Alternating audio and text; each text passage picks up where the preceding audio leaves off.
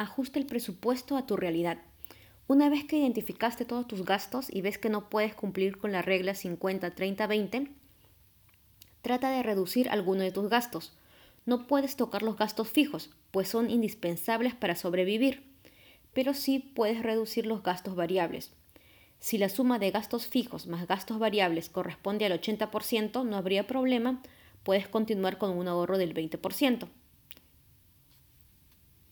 Y si la suma de gastos fijos más variables es mayor al 80%, en ese caso debes reducir los gastos variables, por tanto debes reducir tus salidas, los gastos en snacks, etc. No quiere decir que no vayas a gastar en estos rubros, pero sí que debes reducirlos. En mi caso pude identificar que gastaba mucho en snacks, ya que compraba cada fin de semana. Lo que hago ahora es comprarlo solo una vez al mes. Y como me gusta mucho y para no privarme de ese gusto, lo que hago es prepararme popcorn, eh, canchita y postres en casa. De esta forma ahorro bastante.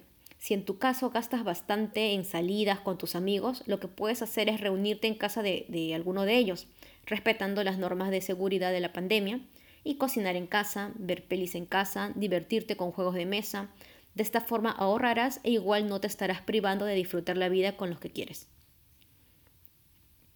¿Y qué pasa si a pesar de que reduzca mis gastos, igual supero el 80%? Si eso ocurre, quiere decir que no puedes ahorrar el 20% de tus ingresos, aunque puedes empezar ahorrando el 10%. Pero si a pesar de ello tus gastos son muchos y no puedes ahorrar nada, la otra alternativa es buscar una nueva fuente de ingresos. ¿Significa otro trabajo? No necesariamente. Hay alternativas que te pueden dar un dinero extra como marketing de afiliados, que es recomendar productos y ganar una comisión por ello. Si quieres más información de esto, lee la pestaña Marketing de afiliados. Sé freelancer y ofrece tus servicios de diseño gráfico, de edición de videos, clases de inglés, clases de ciencias, etc por plataformas como Mercado Libre, OLX o Fiverr. Con esta última plataforma puedes ganar en dólares y los pagos se hacen por PayPal. Si entras a Fiverr, verás que incluso hay gente que paga para que le quites el fondo a una imagen. Puedes hacer también cupcakes y otros postres. Puedes hacerlo cuando quieras, son ricos y te generan un ingreso extra. Además, nadie se resiste a ellos vender almuerzos o comida, aunque esto de vender comida es algo muy trabajoso y que demanda mucho tiempo, lo que puedes hacer es organizar una vez al mes eventos para vender parrilladas, pollo al cilindro o a la caja china, asesorías de tu profesión o dar clases particulares online, vender, eh, vender artesanías o, o bisutería, venta de cosméticos, escribir un libro y ganar dinero con las regalías, crear una página web o un canal de YouTube con publicidad para que generes dinero con ello.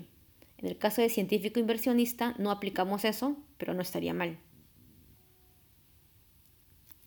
Con esta nueva fuente de ingresos vuelve a organizar tu presupuesto eh, o con la reducción de los gastos variables. Usa esta misma plantilla, pero ahora en la sección de próximo mes. La plantilla se encuentra disponible en la página web y la puedes descargar gratuitamente. Ahora que ya ajustaste el presupuesto a tu realidad y que puedes empezar a ahorrar el 20% de tus ingresos, te recomiendo guardar tu dinero en un lugar donde pueda crecer. Mientras tú duermes, para mayor información continúa con la pestaña Cuenta alto rendimiento.